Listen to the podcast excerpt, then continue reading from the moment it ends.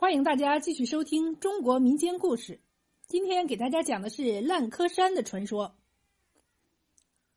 西晋时有个樵夫叫王志，与老母相依为命，母子二人日子过得很艰苦，老是吃了上顿没下顿。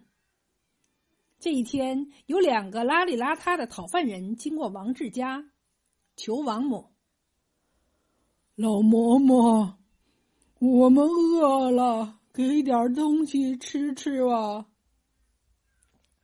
王母说：“我家没米了，儿子一大早空着肚子就上山砍柴去了呀，要等柴卖掉才能换米吃。”讨饭人也不去别家，接着问：“那你家有柴吗？”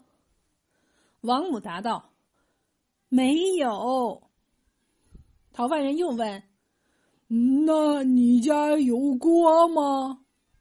王母说：“锅倒有一口。”讨饭人说：“那借你家灶头用下呀。”王母点头答应。讨饭人进了灶房，往锅里倒水。王母正奇怪讨饭人拿什么烧火呀？只见一人把腿伸进灶堂里当柴烧，王母吓了一大跳，走到一边不讲话了。水烧开了，另一个人就往锅里拧鼻涕，一条条鼻涕放到锅里就变成面条了。你说古怪不古怪？就这样，一锅热面条很快就做好了。讨饭人对王母说。我们一起吃饭吧。王母把头摇得拨浪鼓似的。你们吃，你们吃。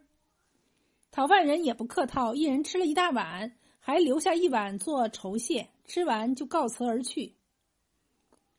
王志砍柴回家，肚子里饿得咕咕叫，看到桌上一大碗面，捧起来就吃，一边吃还一边说：“哎呀，真好吃啊！”一口气吃完，才问老娘面条是哪儿来的。王母把事情一五一十的说了一遍。王志听后逆心的要命，突然发现家里的桌子腿儿、板凳腿儿全都烧焦了，一下子就火起来，拿起砍柴的斧头就去追。追了没多远，就看见前面有两个讨饭人。王志紧紧的跟着他们。奇怪的是。跟紧一点儿，他们就走快一点儿；跟慢一点儿，他们也慢一点儿。不管怎么追，都追不上。就这样，王志被引到石室山下，那两个人却不见了。正当王志发呆的时候，山林里传来琴笛声，一下子高山流水，一下子蓝天行云，好听的紧。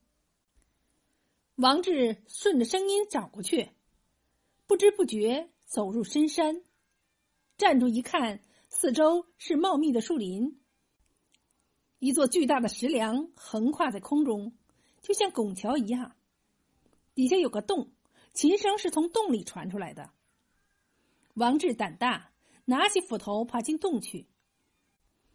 刚到洞里，什么也看不见。过了一下，洞顶好像有光线透进来。王志看到两位鹤发童颜的老人。在下围棋，还有两个小孩儿，一个吹笛子，一个弹琴。王志走了过去，把斧头往地上一垫，坐下看起棋来。棋开争四角，子落布乾坤。王志看棋入了迷。过了一会儿，老人家拿出桃子来吃，还分了半个给王志。王志也不客气，接过来边吃边看。过了一下，咦？扔到地上的桃核怎么变成桃树了？还没等王志回过神来，两个老人家说：“你还不回去呀？你的斧头柄都烂掉了。”王志低头，咦，斧头柄怎么会烂掉了？吓了一跳，赶忙下山。可是回家的路全跟来的时候不一样了。他边走边问，老半天才回到村里。哎。我家呢？王志不光寻不着自己家，连村里的人一个都不认识了。问了一下，有个老爷爷说：“几百年前村里是有个叫王志的，跑去追神仙，就再也没回来。老娘也老早就过世了。”王志没有办法，家也没了，认识的人都没了，只好又回到了石室山的山洞里。还好那些神仙还没走。王志就跟着他们也去做神仙了。斧头柄古时候叫磕，斧头柄烂掉就叫烂磕，从此人们就把石室山叫做烂柯山，把衢州城叫做柯城。古时候喜欢下围棋的人就把围棋叫做烂柯，后来烂柯就变成了围棋的别名，烂柯山就成了。围棋的发源地。